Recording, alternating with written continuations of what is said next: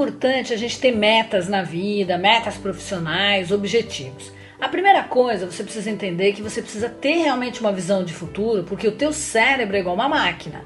Se você não tem objetivo na vida, se você não tem uma visão de futuro positiva, se você não acredita nas coisas, você manda um comando para o teu cérebro que está na hora de desligar. É por isso, gente, que a gente sabe estatisticamente que depois de dois anos que as pessoas se aposentam, muitas morrem. 70% morrem, mas não fica com medo de se aposentar, não. O problema não é se aposentar, o problema é parar de fazer as coisas, parar de ter objetivos.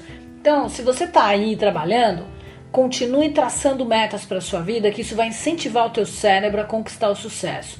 Se você se aposentou, vai buscar coisas para você fazer, ler livro, volta para a faculdade, enfim.